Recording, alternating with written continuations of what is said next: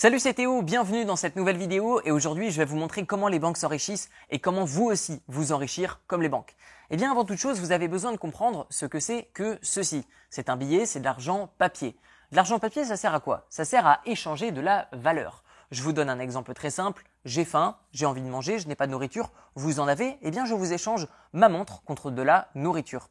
Il est fort probable que la nourriture que vous allez me donner en échange ne soit pas de la même valeur que la montre. De ce fait, eh je peux échanger ma montre contre de l'argent papier pour diluer de la valeur et pour ensuite échanger une partie de cette valeur contre des objets ou des services. Donc d'une manière générale, l'argent papier est un service qui est rendu par la banque qui nous permet d'échanger des valeurs.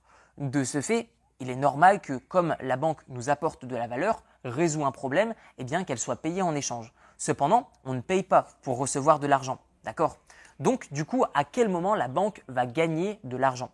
Eh bien, la banque va gagner de l'argent lorsque ça, ça va être à la banque. C'est-à-dire que, admettons que je gagne 2000 euros par mois. Je laisse 1000 euros par mois à la banque, donc auprès de ma banque, j'ai par exemple tous les mois 1000 euros en plus. Du coup, comment est-ce que la banque va gagner de l'argent? Eh bien, en fait, c'est simple. Admettons que quelqu'un d'autre a besoin d'argent et qu'il n'en a pas. Eh bien, la banque qui conserve mes euros, mes billets, peu importe, qui conserve mon argent, eh bien, va pouvoir le prêter à quelqu'un d'autre et donc, du coup, va prêter de l'argent fictif. C'est-à-dire que la banque, par exemple, pour chaque euro que vous allez déposer, chez elle, eh bien, la banque va pouvoir en prêter 10 autres. C'est-à-dire que si je mets 1000 euros en banque, eh bien, la banque pourra prêter 10 fois plus, donc 10 000 euros. De ce fait, vous comprenez que si le taux d'intérêt, par exemple, de la banque auprès des emprunteurs est par exemple de 1%, eh bien 10 000 euros, donc 1% de 10 000 euros, ce qui fait 100 euros. Et donc du coup, la banque va gagner 100 euros lorsqu'elle va prêter mon argent qui a été multiplié en partant de rien. C'est-à-dire que c'est de la fausse valeur. C'est-à-dire que la banque prête de l'argent que physiquement, elle n'a pas. C'est-à-dire qu'elle va créer en théorie de l'argent, elle va prêter de l'argent théorique. C'est simplement des chiffres sur un écran. Donc, l'argent qu'elle prête est de l'argent fictif. Cependant, l'argent que l'emprunteur va rembourser c'est de l'argent réel, c'est de l'argent qu'il va produire au travers par exemple d'un salaire, d'une entreprise qu'il va créer, des dividendes en bourse, des revenus immobiliers. Donc d'une manière générale, et ça je vous laisse me donner votre avis dans les commentaires de cette vidéo, est-ce que la banque prête de l'argent fictif et reçoit de l'argent réel? Donc est-ce que ça va créer un problème au bout d'un moment? Dites-moi votre avis dans les commentaires de cette vidéo. Et maintenant, ce que je vous propose, c'est de vous expliquer comment faire pour vous enrichir aussi comme la banque. Eh bien, en fait, c'est très simple. Comment la banque s'enrichit? Elle utilise l'argent des autres. Est-ce que vous ne pourriez pas utiliser l'argent des autres également pour vous enrichir? Eh bien, ce que je vous propose, c'est de vous expliquer maintenant comment faire. Vous allez pouvoir emprunter de l'argent auprès de la banque pour investir dans de l'immobilier, dans de la pierre. Dès que je parle d'investissement immobilier, beaucoup de personnes vont se braquer et dire je n'ai pas assez d'argent pour acheter un bien immobilier. Oui, mais là, vous parlez de votre argent.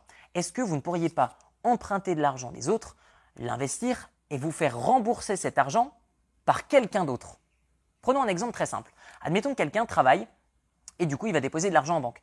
La, banque va me prêter cet argent et donc du coup, qu'est-ce que je vais faire avec cet argent? Je vais acheter un bien immobilier avec l'argent de quelqu'un d'autre. OK? L'argent de la banque. Et cependant, je vais trouver un locataire qui va être à l'intérieur de mon bien immobilier qui lui va rembourser avec son argent l'argent que j'aurais emprunté auprès de quelqu'un d'autre. Et cet argent, le plus beau dans l'histoire, c'est qu'à la fin, il me reviendra. Et le plus fou dans l'histoire, c'est que je peux même devenir indépendant financièrement avec ça. Prenons un exemple très simple.